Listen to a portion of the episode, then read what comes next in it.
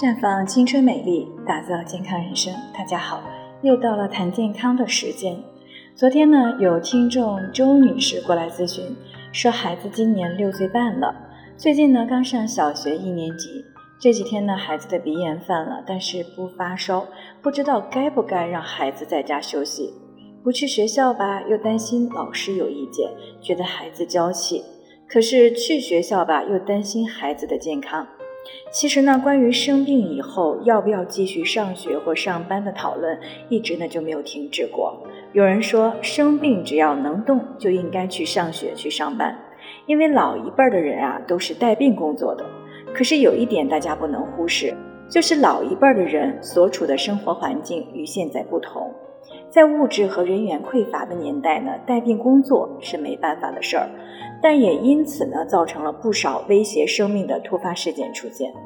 当然呢，现在也时常有这样的事件发生，就是大家比较熟知的演员高以翔，便是因为感冒以后呢，仍然高强度连续工作造成的猝死。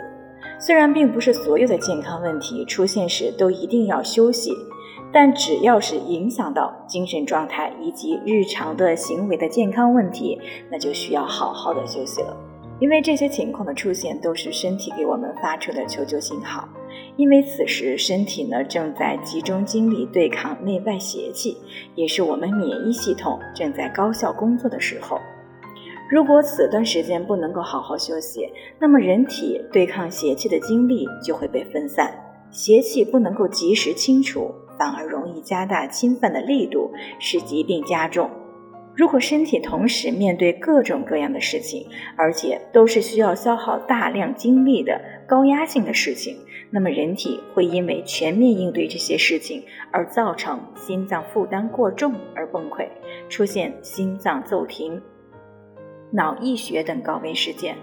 而且每个人的心脏承受的能力不同，同样的强度，有些人能够挺得过去，而有些人却是力不从心。因此呢，一旦身体给我们发出求救信号，最好要多休息，避免熬夜和长时间高强度的工作。